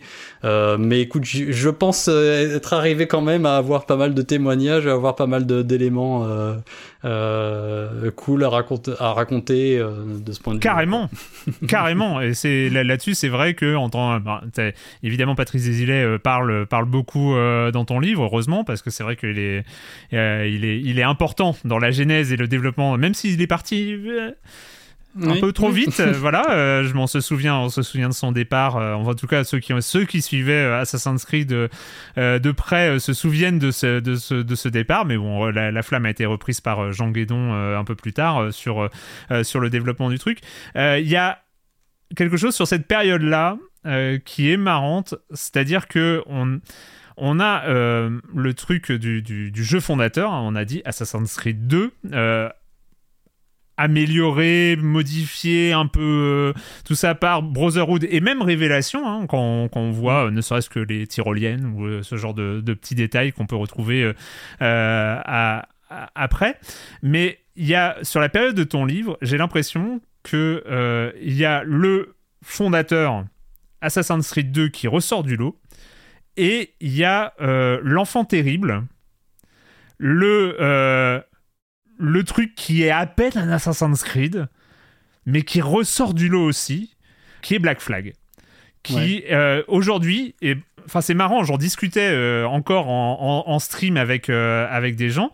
Et, et les, sur la première période Assassin's Creed, sur la période qui concerne ton livre, les deux jeux qui reviennent comme étant référentiels, comme étant les grands souvenirs Assassin's Creed, et Dieu sait que dans le jeu vidéo, les souvenirs, c'est tellement important, euh, tout ça, bah, c'est Assassin's Creed 2 et celui qui est à peine un Assassin's Creed et qui est un jeu de pirate, euh, Black Flag. Il est étonnant ce Black Flag quand même. Dans... Ah oui, alors va pas dire à Jean Guédon que c'est pas un Assassin's Creed. Non, Là, tu bien sûr, rigoler, bien hein. sûr, bien sûr. parce que non mais c'est c'est vrai qu'il c'est vrai que c'est fascinant parce que je suis j'ai exactement les mêmes retours euh, parce que bah voilà sur Twitter ou sur, dans les discussions c'est tout le temps enfin c'est très très très souvent les deux noms qui reviennent Euh, et euh, ce sont à leur manière deux épisodes fondateurs euh, Assassin's Creed 2 c'est la vision euh, très euh, je l'appelle la vision orthodoxe d'Assassin's Creed quoi on va dire donc euh, l'infiltration sociale l'urbain euh, le Mm. parcours et Black Flag, lui, bah, ça va être le premier, la- le premier pas vers euh, ce que j'appelle dans le livre le wide open world, c'est-à-dire la, la dérive euh, de, je parle de dérive en termes de mouvement, pas pas, pas péjorative, hein, mais la dérive de la série vers l'exploration en fait. Ouais. Euh, puisque bah c'est c'est en fait les prémices d'Origins euh, Black Flag. Euh, on verra ça plus tard, dans quelques mois. Mais mais c'est vrai que Black Flag est vraiment hyper intéressant. C'est le premier jeu de Jean Guédon. Jean Guédon, il est sur Assassin's Creed depuis le premier épisode, où il est arrivé en fin de projet en tant que coordinateur et tout, et très rapidement, il est devenu game designer sur le 2. Il a rejoint l'équipe de marque euh, ensuite, et c'est notamment à lui qu'on doit euh, euh, justement la euh, théorisation, on va dire, de ce qu'est Assassin's Creed. Hmm. Parce qu'après le 2, en fait, euh, Jean Guédon, c'est quelqu'un, il est, il est vraiment passionnant et il est ultra organisé. Tout c'est rigolo parce que dans les interviews, quand je parlais à d'anciens collègues à lui euh, et tout, mais tout le monde me dépeignait le, le, le pragmatisme, l'organisation, le et sa capacité surtout à à, euh, à se projeter à- et à faire attention au scope de son jeu. Euh, je pense que d'ailleurs ça se sent dans Black Flag, on sent qu'il avait conscience de des limites et du peu de temps qu'il avait pour développer. Euh, c'est un des, c'est un- ils ont eu un an et demi pour le faire, et c'est un des épisodes qui pourtant apporte euh, un nombre de nouveautés complètement dingue, C'est fou. parce qu'il a, il est allé vers les choses essentielles qui, qui voulait lui changer. Hmm.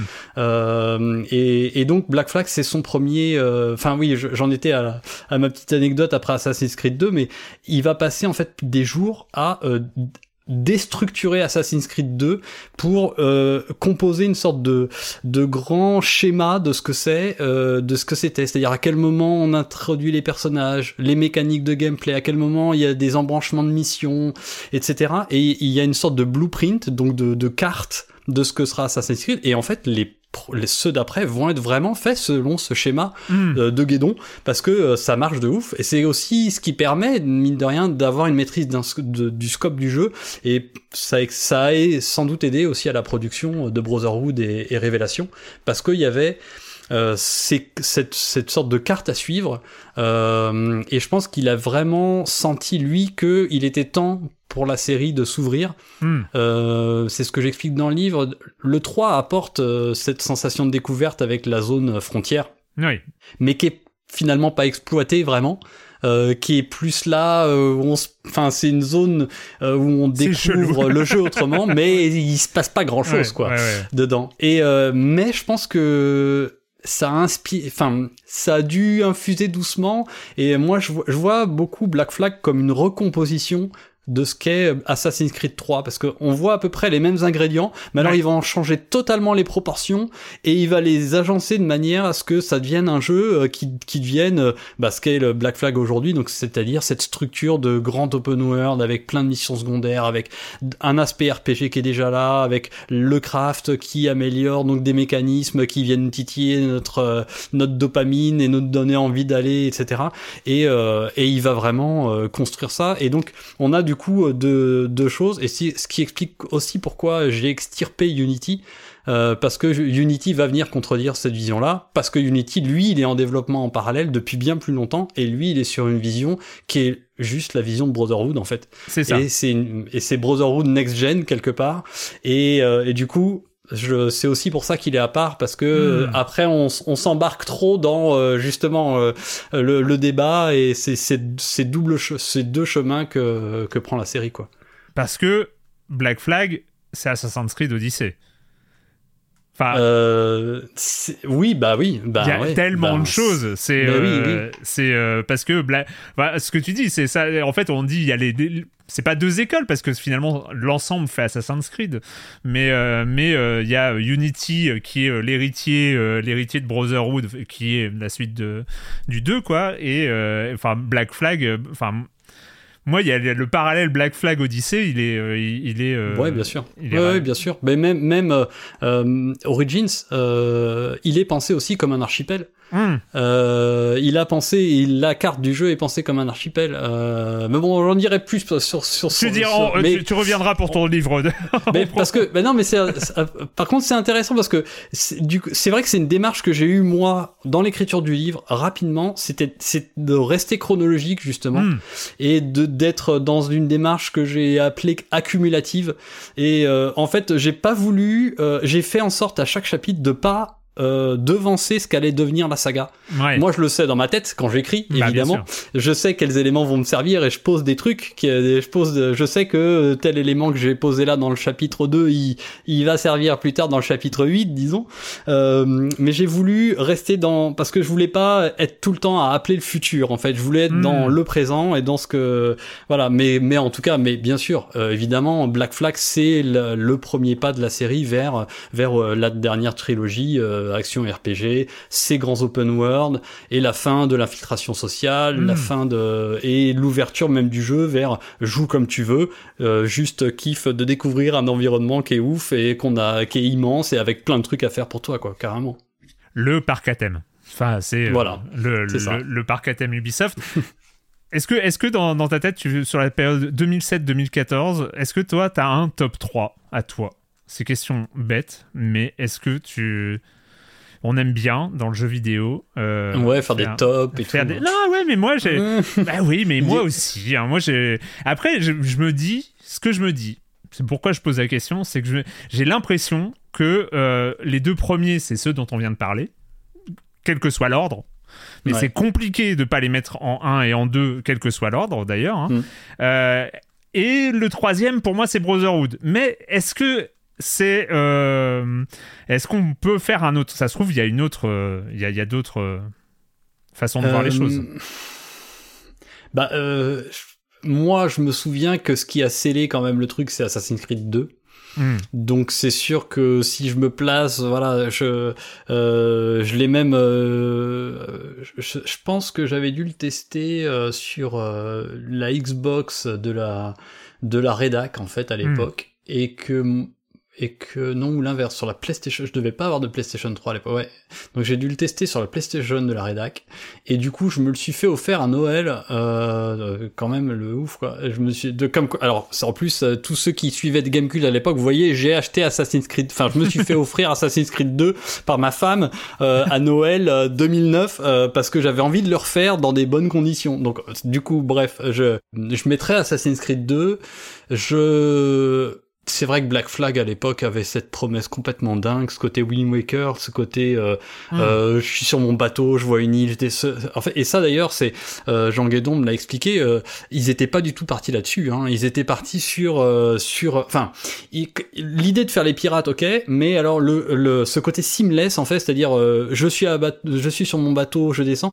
À la base en fait ils avaient vraiment pensé, euh, il y avait une structure à la Assassin's Creed 3, donc Ouais. avec juste la mer des Caraïbes qui serait comme frontière. Donc on aurait une zone, on aurait des villes, ok, et puis la mer des Caraïbes avec euh, des petites activités, des machins. Et Jean Guetton il a dit mais non, euh, c'est pas possible. Il faut, je dois pouvoir descendre de mon Hmm. bateau. Je dois pouvoir être l'assassin qui descend sans temps de chargement. Je vais, alors pour les grandes zones de urbaines, il y a des temps de chargement, mais sinon, euh, il dit, il faut à tout prix qu'on arrive à trouver le moyen de faire en sorte que on débarque sur la plage et qu'on Ouais. aille sur le truc. Et c'est vrai que c'est, moi je me souviens euh, la présentation que j'avais eue au printemps euh, avant sa sortie, euh, printemps 2013, quand on a eu la présentation du jeu, ça paraissait dingue, ne serait-ce que techniquement, encore une fois, de réussir un truc pareil euh, d'être sur ce bateau qui fend l'eau turquoise et qui est l'assassin qui, qui lâche la barre qui court jusqu'à la proue, qui se jette dans l'eau, qui arrive sur l'île, qui court sur un cocotier, qui va choper un truc, etc. C'était assez dingue. Donc euh, j'ai quand même un, un truc euh, de sur sur Black Flag. Et euh, j'ai une tendresse un peu euh, un peu bizarre, mais t'as l'habitude des gens qui ont des tendresses un peu bizarres. Hein. Tu travailles avec Patrick, donc euh, euh, j'ai une tendresse un peu bizarre pour les jeux cabossés, comme il dirait, euh, pour Assassin's Creed 3, moi. Ah ouais. Surtout de l'avoir refait, euh, notamment Connor, et comment ce pauvre Connor, il est mal maltraité dans les tops des meilleurs assassins et tout. et euh, je trouve qu'il y a un truc intéressant dans cet épisode-là, qui pose plein de trucs de manière un peu maladroite et tout, mais euh, j'aime bien. Et Brotherhood, je, alors oui, je comprends euh, en termes de maîtrise. Euh, et puis surtout, c'est mine de rien le premier vrai open world, c'est-à-dire euh, il y a cette fois-ci on a une vraie seule grande Ouais. zone parce qu'avant il y avait de la triche. Hein. C'était, on Ouais. je parle d'open world, mais c'est presque euh, c'est un abus de langage parce que c'était des très très très très très grands niveaux euh, avec des temps de chargement séparés quand même. Euh, mais là on a pour la première fois une vraie grande ville, donc c'est le premier à poser ça. Mais euh, oui, mais Brotherhood, euh, ouais, je sais, mais je j'ai pas, il m'a pas laissé un souvenir aussi fort Hmm. que que ces trois autres, parce que même Assassin's Creed 3 à l'époque, euh, sur euh, la claque encore une fois technique, la- parce que c'est une nouvelle mouture de- du moteur de jeu, les animations, le héros, etc. Ouais. Il y a un truc. euh, et puis moi j'ai bien aimé ce prologue. Il est un peu long, ok, mais j'ai bien aimé ce prologue, le twist complètement dingue. Depuis, il y a eu. Valhalla. hein. Depuis, il y a eu Valhalla. oui, voilà, on est tranquille. on est tranquille, il y, a, il y a de la marge, il y a vachement de marge. Ton livre, euh, il est, il est vachement, et c'est, j'adore, hein, mais euh, il est vachement orienté gameplay. Ouais. Il est, enfin, c'est un, c'est, c'est un livre sur le gameplay d'Assassin's Creed. Alors, tu parles Mm. du scénario, tu parles des développeurs, tu parles de euh, l'histoire et tout ça, mais euh, et je trouve que c'est la force de ton livre, c'est que en le lisant, on se souvient de comment on jouait. J'ai eu des souvenirs, ça m'a servi de Madeleine, c'était dingue. De, euh, je me souvenais même plus de comment je jouais à Révélation et en, et en, en- en lisant le truc, parce que Révélation, alors de- dans le genre épisode oubliable, il se pose Ah là, oui, ça, mais euh, oui. euh, et, et je sais pas, il y a des, des trucs. euh, c'est c'est dès le départ, t'as voulu. euh, T'as voulu faire un livre euh, limite manette en main, tu vois. Enfin, c'est, euh, on a l'impression d'appuyer sur des boutons des fois quand, euh, quand, quand on lit ton livre. Alors déjà ça fait super plaisir parce que bah, t'es pas la seule personne à me faire ce retour-là, de me dire euh, mais j'avais là, ça m'a rappelé plein de souvenirs de Mm. l'époque du coup donc ça fait vraiment très plaisir. Et en fait ben non c'est je sais pas c'est venu assez spontanément d'aller euh, d'aller voir euh, le gameplay, le game design et Mm. comment. En fait je pense qu'en fond j'avais euh, quelque part euh, l'envie de répondre à ce truc euh, que cette petite musique euh, qu'on entendait tous les ans, euh, parfois à raison, parfois pas, et justement c'est ce que je voulais démontrer, de ah encore Assassin's Creed, oh là là. Surtout alors quand tu travailles chez Gamecube quoi, ah ouais, ah, on gars bah, file le maybe Assassin's Creed et tout. Il va mettre 7. Ouais, ah oui, t'as- c'est un vendu à Ubisoft. Et il y avait ce côté. Alors oui, c'est vrai, bien sûr, on est sur un rythme manuel, mais justement, j'avais quand c'est quand on joue à Assassin's Creed 1, qu'on joue à Black Flag et qu'on se dit que il y a six ans qui séparent les deux jeux. Qu'on me dise pas que les jeux ils évoluent pas en fait et Ouais. qu'on qu'on me dise pas encore un Assassin's Creed c'est pas possible euh, on a même presque l'impression de plus jouer au même jeu et justement je pense que quelque part j'avais envie génération de consoles. et c'est sur la même gêne de console, ça qui est ouf. Et euh, j'avais envie de, je pense, de répondre à ça en fait, et de prouver entre guillemets euh, euh, que, euh, ben si en fait euh, j'étais pas, j'ai j'ai peut-être surnoté tout ce que vous voulez, y a pas de problème, on en reparle quand vous voulez, on se boit une bière, on se dit pourquoi t'as mis 8, d'accord? Mais mais par contre, euh, pensez au taf qu'il y a eu derrière et aux Mm. réflexions et à, à cette volonté qu'a eu chaque équipe d'apporter son truc et et comment la série elle évolue et elle s'est euh, voilà et si même on pousse enfin au tout départ c'est même venu plus loin encore euh, j'avais écrit un tout premier avant-propos euh, que que que j'ai dû réécrire mais qui était sur je, je m'imaginais Eivor euh, donc l'héroïne du moi je l'ai fait en version féminine de de Valhalla Mhm. euh, je l'imaginais en haut d'un des points d'observation de, de, de Valhalla qui surplombait les terres anglaises là et puis et je me disais mais comment on est passé de ça à, enfin d'Assassin's Creed 1 à ça en fait. Ça a tellement rien à voir Mm. et en même temps tout à voir. Euh, et je trouvais ça fascinant de se dire il y a quand même des traceurs il y a quand même quelque chose qui dit c'est Assassin's Creed et en même temps, euh, manette en main, c'est pas du tout les mêmes jeux. D'ailleurs, on a l'exemple aujourd'hui avec Mirage et que, que tu peux comparer du coup directement à Valhalla et te dire, mais c'est pas du tout les mêmes jeux quelque part. Il y a beaucoup de différences en termes de voilà de structure, de machin, de gameplay. Et je pense que c'est pour ça que le jeu est peut-être, enfin le livre est beaucoup pas mal orienté là-dessus. Euh, et puis encore une fois, il y a aussi ce- cet aspect euh, cumulatif, euh, donc c'est-à-dire de parler des éléments de, cer- de certains des éléments du jeu, du lore par exemple, que au moment où il y a suffisamment de choses à en dire, ou alors au moment où c'est Oui. intéressant. Euh, par exemple, je parle pas de la musique du jeu encore, parce que moi je trouve qu'il y a un épisode qui mérite qu'on se penche sur sa musique et qui me permettra de parler d'autres épisodes avec Hmm. d'autres machins de musique et ça viendra peut-être plus tard je dis pas laquelle euh, mais mais tu vois il y a il y a ce côté là aussi de de faire des parenthèses ou de d'aller explorer d'autres thèmes les thématiques même politiques ou philosophiques de, de- du lore ou du truc que- ça viendra, ça peut venir en temps et en heure, mais c'est vrai que j'étais surtout sur cette évolution, euh, voilà, des jeux et, et oui, bien sûr, je pense que j'ai pas pu me défaire parfaitement de ma casquette de testeur et puis bah c'est pas un mal. De toute façon, c'est comme Ah non, non, non, bah, de toute façon, les ça, jeux ouais. vidéo sont, sont des systèmes, euh, sont des systèmes. Et justement, mais la question, euh, la, la question qui va avec Assassin's Creed est un jeu, est une licence de système, de système de jeu. On le voit en lisant ton livre, comment ça a évolué, comment ils ont rajouté des choses, comment euh, ils ont intercalé les choses, comment ils les ont imbriqués, comment ils ont fait des rouages qui, euh, euh, qui bougent les uns avec les autres. Et c'est, souvent assez, euh, as- assez magique. Et au-dessus, il y a ce dont on a déjà parlé au début, euh, l'aspect euh, voyage qui est inhérent à, cette licence, le travail en termes de design des paysages, des villes euh, et des, choses comme ça qui ont euh, révolutionné le jeu vidéo dans son ensemble pratiquement.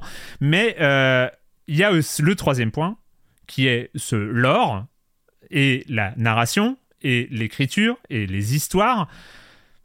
À un moment, quand même, on est obligé de dire qu'il y a un problème général dans, euh, dans Assassin's Creed vis-à-vis de ça. C'est-à-dire que. euh, Enfin, moi, je, là, je parle de mon point de vue et tu vas peut-être euh, euh, apporter un éclairage bien différent. Mais de mon point de vue, euh, il y avait toujours une excitation et qui est encore là, qui est encore là à chaque fois qu'il y a un Assassin's Creed qui est annoncé, qui va sortir, etc. Euh, on pourrait parler de l'effet de Halo dont tu parles euh, à, à- à propos de la première heure de jeu qui est hyper important dans un jeu vidéo. Bah, dans une licence, c'est aussi ça. hein. Est-ce qu'il n'y a pas, on n'a pas un effet de Halo qui vient d'Assassin's Creed 2 et qui nous fait encore regarder euh, ce qui est produit d'une manière un peu, un peu biaisée? Mais bref, euh, j'ai toujours cet espoir et cette exigence aussi. Pour moi, elle est logique quand est-ce que j'aurai un Assassin's Creed qui déchire tout, qui déchire autant au niveau scénario qu'il dé- qu'il déchire sur le reste en fait. Il y a des fois c'est pas honteux, mais c'est le max. C'est-à-dire qu'il y a des fois, ça tient à peu près la route. On peut parler de, de Ezio, de, de, de ces choses-là, où il y a un setup narratif euh, qui euh, globalement tient la route. Mais on va, il faut pas s'attarder sur les dialogues, il faut pas s'attarder sur les PNJ qui sont à peu près tous oubliables. Enfin voilà, il y a un déficit narratif qui pour moi est incompréhensible. Je n'arrive toujours pas à comprendre ça. je pense que on est sur euh, un triple A grand public et rapidement, quand on joue à AC1, il est très verbeux quelque part. Mhm. les cinématiques sont tellement, enfin les cutscenes sont tellement basiques euh, où on te met une caméra que tu peux jouer avec euh, et puis il euh, n'y a pas de il y a même pas de champ contre champ parce que t'es à l'époque ils, étaient avec euh, juste les personnages posés puis tu pouvais te promener librement dans, dans un petit périmètre.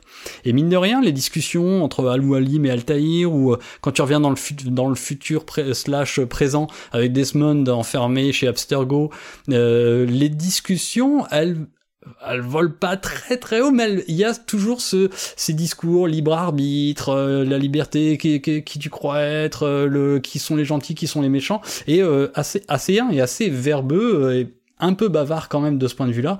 Et je pense que ça a été un peu jeté avec l'eau du bain, hmm. du coup. Euh, parce que euh, euh, tout ce qui n'était pas du pur gameplay et du pur feeling manette en main de AC1 a été un peu oublié et du coup on s'est focus sur justement un jeu vidéo, un truc grand public, etc.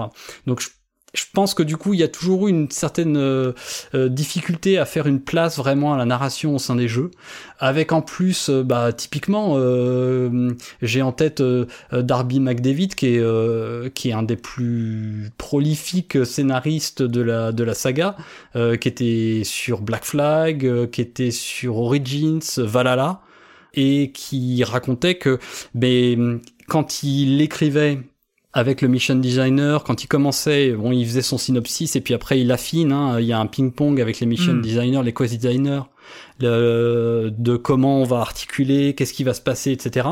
Et euh, il étiquette en fait euh, les missions hein, il euh, en termes d'importance, en termes de qu'est-ce, par exemple dans Black Flag, est-ce que c'est une mission plutôt pirate, plutôt assassin, est-ce que et parce que il sait que on va couper des trucs.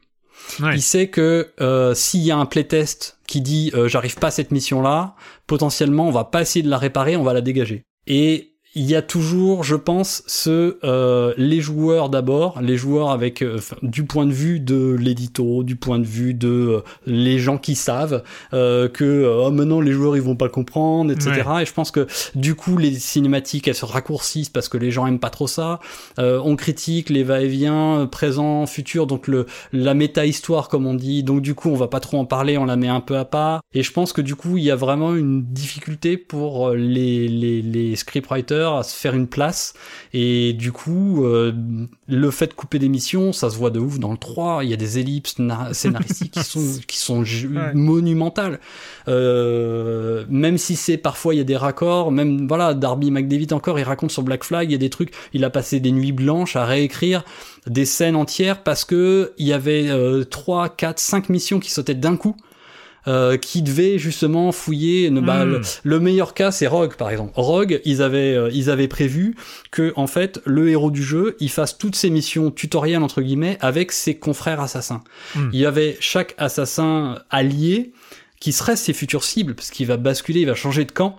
Il, il voulait que les que on vive une mission avec un assassin qui est spécialisé dans l'infiltration, qui va t'apprendre des trucs. Du coup, il y a un lien qui va se créer, un lien empathique qui va se hmm. créer, et qui fait que du coup, dans la seconde partie du jeu, quand je deviens un méchant, que je deviens un templier, eh ben j'ai un lien avec ma cible et il y a un truc qui se passe. Ben, en fait, il se passe pas parce que le tutoriel il dure 10 minutes parce qu'on n'a pas le temps de faire ces missions-là, parce qu'on a 10 mois pour faire un jeu. Et oui, il y a des sacrifices souvent qui sont faits au détriment parce que il faut sortir le jeu au bon moment, parce que il y a un playtest qui dit que tel truc marche pas, etc. Et oui, j'espère. Euh, c'est aussi pour ça que je je j'essaye de d'être beaucoup l'avocat de Mirage parce que je trouve quand même que ces derniers épisodes essaye justement de pousser un peu plus la narration. T'es pas d'accord dessus, je vois que tu fais, tu fais des grimaces, etc. Mais en tout cas, en tout cas, s'il y a un truc à garder le mirage, c'est mm. que on revient à un truc qui dure pas 120 heures, parce que le scénario de Valhalla, s'il si, y a une vidéo de, d'un, d'un YouTuber euh, qui s'appelle Jonathan, qui a fait un, un truc sur le lore de Valhalla, sur une vidéo de 45 minutes, quand tu la regardes, tu fais putain, c'est pas mal en fait c'est intéressant, mais juste que sur 120 heures, tu ne comprends rien. Hmm. Parce que bah ça marche pas en fait. Tu peux pas raconter une histoire intéressante sur 120 heures. Euh, même même Breath of the Wild, ils essayent pas de raconter une mm. histoire parce qu'ils sait que tu vas passer des dizaines et des dizaines d'heures. Donc ils essayent même pas en fait. Et il va aller chercher autre chose. Mais moi je suis d'accord avec toi.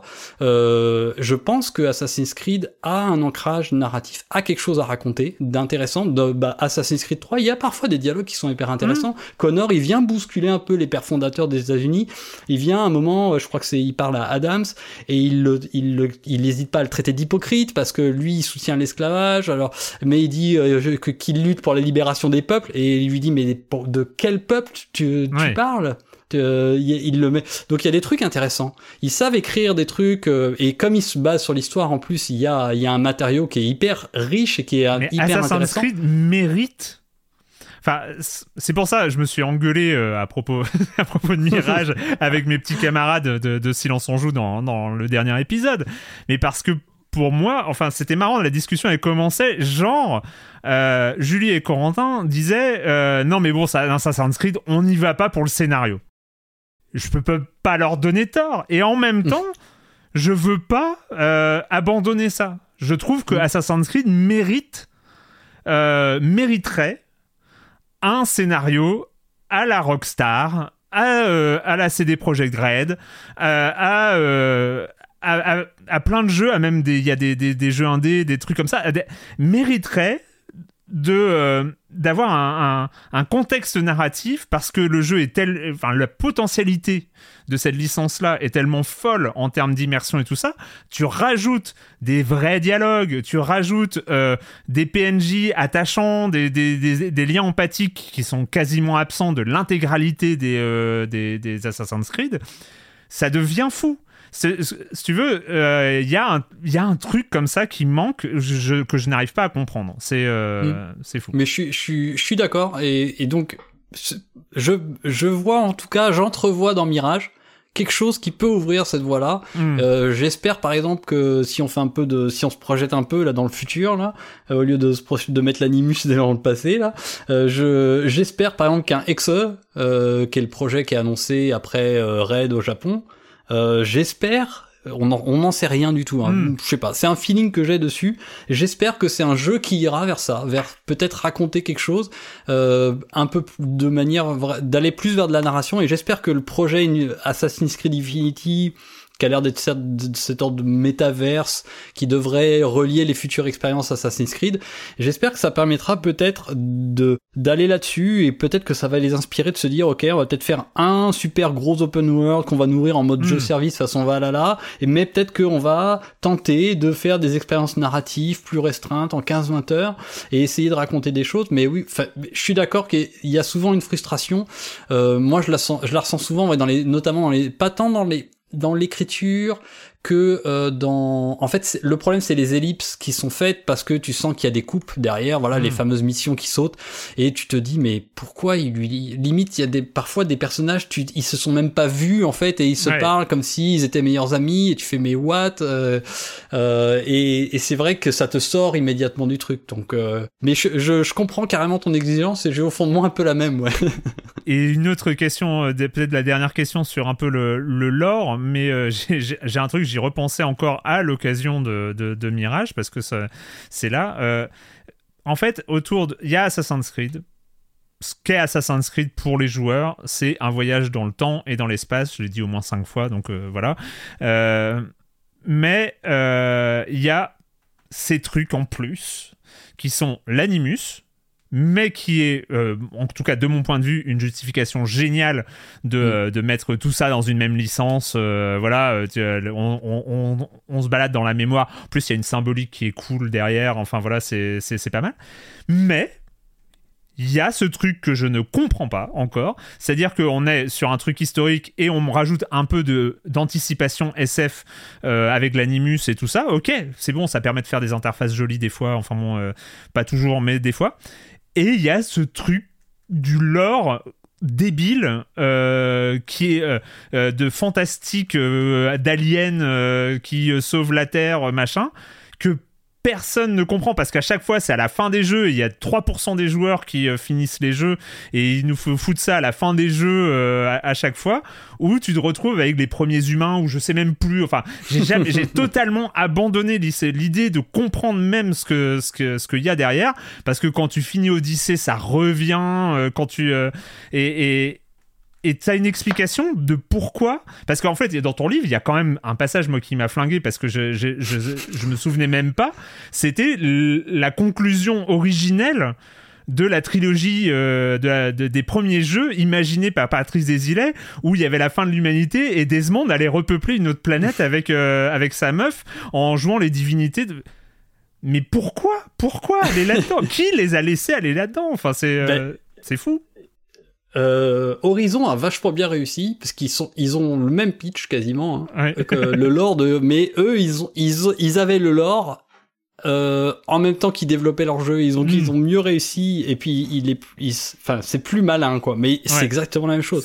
C'est un peu l'idée de raconter que il y a une première humanité qui a disparu suite à un cataclysme. Du coup, il y a une sorte de seconde humanité. Une euh, ensuite, 77 000 ans plus tard, euh, nous et euh, et on hérite de, de cette technologie, de, de cette ancienne civilisation. Et il y a une lutte contre ces trucs-là.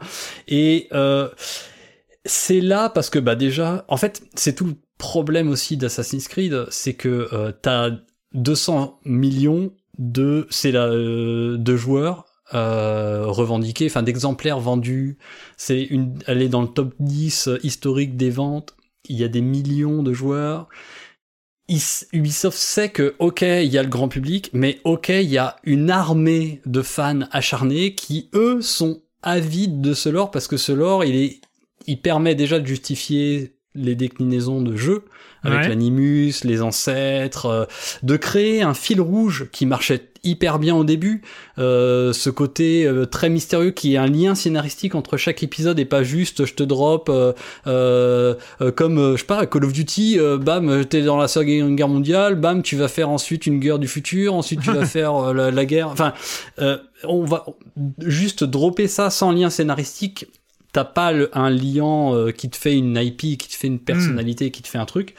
Et puis surtout, bah il y a le transmédia, il y a les BD, il y a le film, il y a les hmm. courts métrages, les dessins animés, euh, le manga, le le le le, le et du, les romans, euh, qui sont des romans parfois des jeux, dérivés des jeux, qui vont explorer d'autres périodes, et, et tout ça, s'il n'y a pas euh, ce truc débile des, des, des paraterrestres, donc de, de cette pré-civilisation avant, bah, ça tient pas en fait. Mais aujourd'hui, quand tu commences un, un Assassin's Creed, t'as une bible épaisse de 20 cm avec tout le lore et le truc à respecter quand même parce qu'il y a des fans qui vont attendre ça. Et le, le grand paradoxe, c'est que les gens n'ont rien à secouer euh, à 90% ou 95%, euh, mais les fans historiques euh, aiment ça moi, il y a un fond de moi qui aime bien ce petit côté euh, complotiste qui qui se déroule comme ça et qui, qui, ce fil rouge, il est hyper intéressant au final. Euh, il y a un truc euh, surtout. je pense qu'il y a, il est intéressant parce qu'il m'intéressait à l'époque. Je me souviens le cliffhanger du 1, la fin du 1, tous ces symboles. Tu te dis mais ouais. En plus à l'époque on était en pleine période Lost. Hmm. avec des cliffhangers complètement dingues, avec et eux-mêmes étaient fans de Lost. Euh, ils, et ils ont fait un peu ça exprès aussi, de balancer plein de pistes. C'est de ça, de sa viande. Eh c'est pour ça que la fin est, chelou. et euh, mais je pense que c'est c'est quelque part un truc dont tu peux pas totalement de départir. Ils ont essayé, parfois ils le mettent de côté, parfois ça devient, on te met en vue FPS dans une sorte de pseudo Ubisoft et puis tu vas explorer des souvenirs pour faire euh, euh, dans Black Flag et tout. Mais euh, ils sont un petit peu coincés avec et peut-être que Infinity pour eux sera la solution qui est de dire ok on aura ce métavers qui va être euh, complètement dédié à la méta-histoire et euh, et nos expériences historiques qui seront elles peut-être complètement sans ce truc là parce que le lore il sera dans ce métavers peut-être hein, c'est qu'une supposition mais c'est hmm. peut-être leur euh, leur souhait euh, Infinity n'est qu'un dérivé de ce qu'ils avaient tenté avec Initiates à l'époque de Black Flag justement hmm. qui était lancé par Jean Guédon et l'équipe de Marc à l'époque qui était de vouloir faire créer une grande plateforme communautaire, etc. Donc peut-être que ça permettra de délester les jeux de tout, de tout cet aspect-là et du coup Erwan il sera ravi parce qu'il aura plus à se farcir des pommes d'Éden à la con où il comprend oh. rien quoi.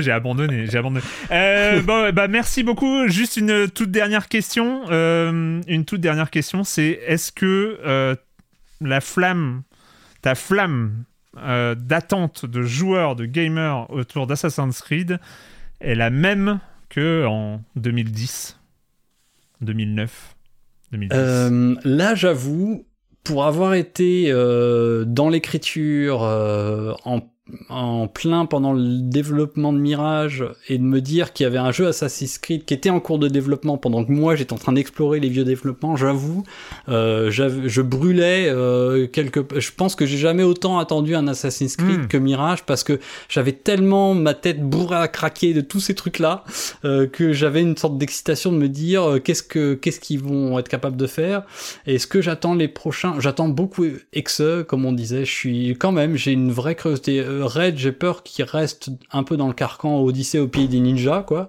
Mais euh, mais par contre Exe, j'ai une vraie attente dessus. Euh, il a l'air de, de, vouloir s'extirper hmm. ou reformuler quelque chose.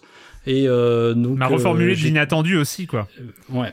On en parlait, hein, on en parlait parce que Venise à la Renaissance italienne c'est inattendu. Là c'est vrai que mythologie, mythologie égyptienne, mythologie grec, euh, mythologie viking euh, et le Japon, bon, c'est c'est cool hein, on est content mais euh, c'est quand on faisait la liste des trucs la, la, liste en 2009 des des Assassin's Creed probables c'était là quoi donc ouais, bien sûr. Mais le Japon le Japon je suis un peu déçu et je, pour en avoir parlé justement encore une fois avec Sébastien Puel qui est qui était justement lui producteur exécutif de la marque à l'époque le Japon, bien sûr, il est sur la table bah, depuis le 2, hein, évidemment. Euh, il revient tout le temps. Et, euh, et lui, non, c'était un veto sur le Japon. Il voulait pas faire le Japon parce que, d'une part, il pense que, enfin, il, m'a un peu expliqué quoi, que déjà c'est délicat pour des occidentaux d'aller s'accaparer cette culture, mhm. mine de rien, que c'était pas simple. et surtout, et c'est aussi une de mes craintes pour le coup, j'ai vraiment peur que la fantaisie ninja entre guillemets, euh, dévore complètement la fantaisie assassin. Hmm. Euh, est-ce qu'on a envie de jouer un ninja? Euh, On a envie de jouer Assassin's Creed, quoi. Est-ce que hmm. je veux et, et c'est la limite d'Odyssey par exemple, et c'est ce qui me fait peur parce que c'est la même équipe en, en, partie en tout cas. c'est que Odyssey, est-ce que c'est encore un Assassin's Creed? C'est une vraie. Eh oui, il y a une mais vraie oui, question. Oui, mais oui, complètement. et complètement mais c'est intéressant. Et j'ai une vraie curiosité sur Exe, qui effectivement, on va aller brûler des sorcières au Moyen Âge, euh, euh, et on va peut-être même incarner une sorcière qui évitera de se faire brûler, etc. Et j'ai assez hâte de voir ce que ce que ça peut donner, parce que là, on va sur une période, j'ai l'impression, Inquisition, hmm. etc. Sur quelque chose de d'un peu plus méconnu et plus moins moins évident, comme tu disais. Par, Bien sûr. Euh, et du coup, je, je, suis assez curieux de voir ce qu'ils vont être capables de faire là, dessus. Ouais. Cool. Eh ben, je ne peux que euh, vous conseiller, en tout cas si vous êtes euh, comme moi et que vous avez suivi euh, la saga Assassin's Creed depuis 2007, c'est pas parce qu'on y a joué que c'est pas un vrai plaisir de replonger dans, ces jeux-là. Si vous ne connaissez pas, vous avez envie de découvrir les débuts de, la saga Assassin's Creed, vraiment, vraiment, je recommande les secrets d'Assassin's Creed de 2007 à 2014 chez Sœur d'édition. On le sait depuis cet enregistrement, ce n'est que le premier tome des, de, de de ça. en même temps, on sait qu'il y a des jeux après 2014. Ah bah c'est en quatrième euh. de couve, on s'est grillé tout seul. Hein. marqué ah le premier, dans ce premier tome, Thomas ah, explore bon, machin. on est mort. voilà, donc c'est la promesse. On attend, on attend le deuxième. En tout cas, voilà, il est disponible à 25 euros. Vous pouvez le commander directement sur le site de Sœur d'édition. Donc, euh, bah, merci beaucoup, Thomas. Et puis à très bientôt. À très bientôt. Merci à toi, Erwan. Ciao.